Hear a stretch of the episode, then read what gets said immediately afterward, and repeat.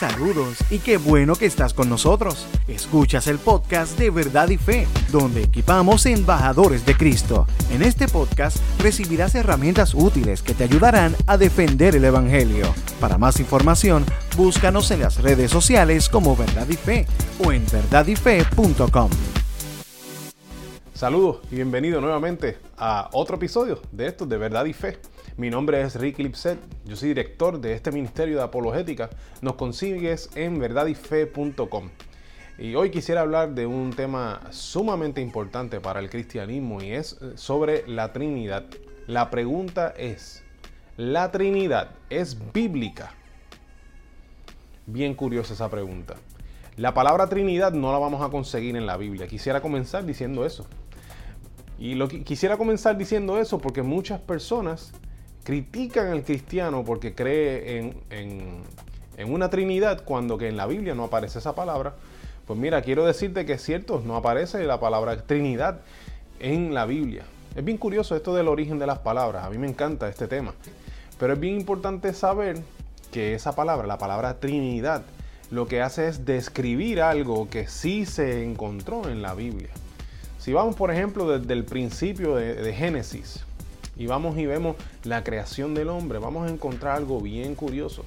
Y es que vemos que Dios dice, hagamos al hombre a nuestra imagen y semejanza. Y entonces va y lo crea. el autor de Génesis describe al hombre como que fue hecho a su imagen, a la imagen de Dios. Así que comienza diciendo en plural, hagamos a Dios a nuestra imagen. Y luego dice que el, ser humano fue hecho a imagen de Dios, en, singular. ¿Qué significa esto? Que tenemos que descartar que fue hecho a imagen y semejanza de ángeles, por ejemplo. Porque primero habla de que es a nuestra imagen y después habla de que es su, según, según la, eh, como es Dios. Así que desde el principio comienza, eh, Dios comienza mostrando, desde el principio de la Biblia, Dios comienza mostrando eh, que hay una pluralidad en Él. Sigue, sigue siendo un solo Dios, pero hay una pluralidad en Él. Pero cuando vamos al Nuevo Testamento, eh, y un paréntesis, un buen paréntesis sería que tenemos que considerar la, Biblia entera como una obra, ¿verdad? todos los, los, libros son coherentes entre sí, hay una cohesión entre ellos. Así que la, las enseñanzas del Nuevo Testamento lo que hacen es que completan lo que venía Dios revelando desde el Antiguo Testamento.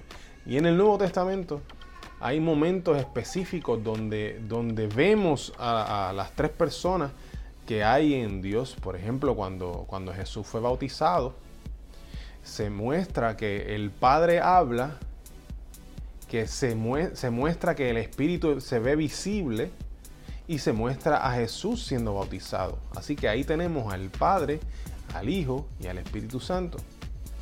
Eh, incluso cuando, cuando Jesús eh, encomienda la misión a, sus discípulos de ir y predicar la palabra por todo el mundo, que dice que bauticen a todos los nuevos creyentes en el nombre del Padre, del Hijo y del Espíritu Santo.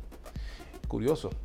Así que la, la escritura nos muestra una y otra vez eh, que Dios, en Dios hay una pluralidad de personas. Sigue siendo un solo Dios, pero hay una pluralidad de personas.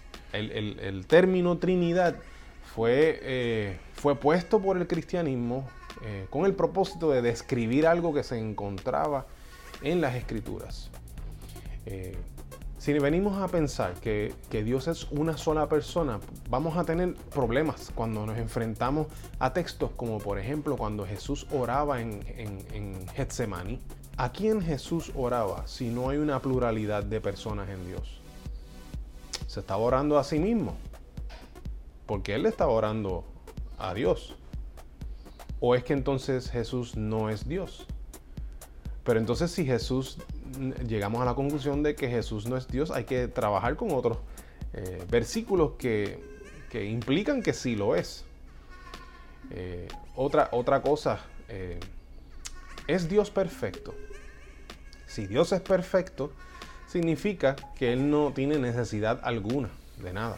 De hecho, la, la Biblia habla de que Dios no tiene necesidad. Nosotros no podemos suplir su necesidad. ¿Quién es Él para tener necesidad alguna? Nos enseña la Biblia. Eso significa que antes de la creación, Dios no tenía la necesidad de amar a alguien. Si, si, Dios hubiese tenido la necesidad de amar a alguien y por eso fue que creó, pues entonces Dios es, sin la creación, Dios es imperfecto. Y por definición entonces dejaría de ser Dios. La Trinidad entonces explica eh, incluso cómo funciona la perfección de Dios sin la creación, porque significa que Él no estaba falto de amor o de expresar su amor, porque el amor siempre se expresa en relaciones. ¿Cierto? Tú sabes que sí. Y entonces, sin la creación, ¿cómo Dios expresaba el amor? Bueno, pues entre Padre, Hijo y Espíritu Santo. La relación entre ellos era una relación de amor perfecto. Quiere decir que la Trinidad como palabra, pues no está en las escrituras, pero describe, describe lo que encontramos en las escrituras. Y explica muy bien el carácter de Dios en varios aspectos, como lo que acabo de mencionar. Significa entonces que podemos asumir o podemos presumir que la Trinidad como concepto, aunque la palabra no es bíblica, como concepto sí es algo bíblico. Y esa entonces es la postura del cristiano. Espero que este episodio haya sido de bendición y haya contestado algunas preguntas. Mira, esto es un buen material de conversación cuando, cuando tengas amigos, como me pasa a mí, amigos que, no profesan nuestra fe y que tienen, tienen unas creencias diferentes, como por ejemplo los testigos de Jehová. Es un buen tema para hablar con ellos.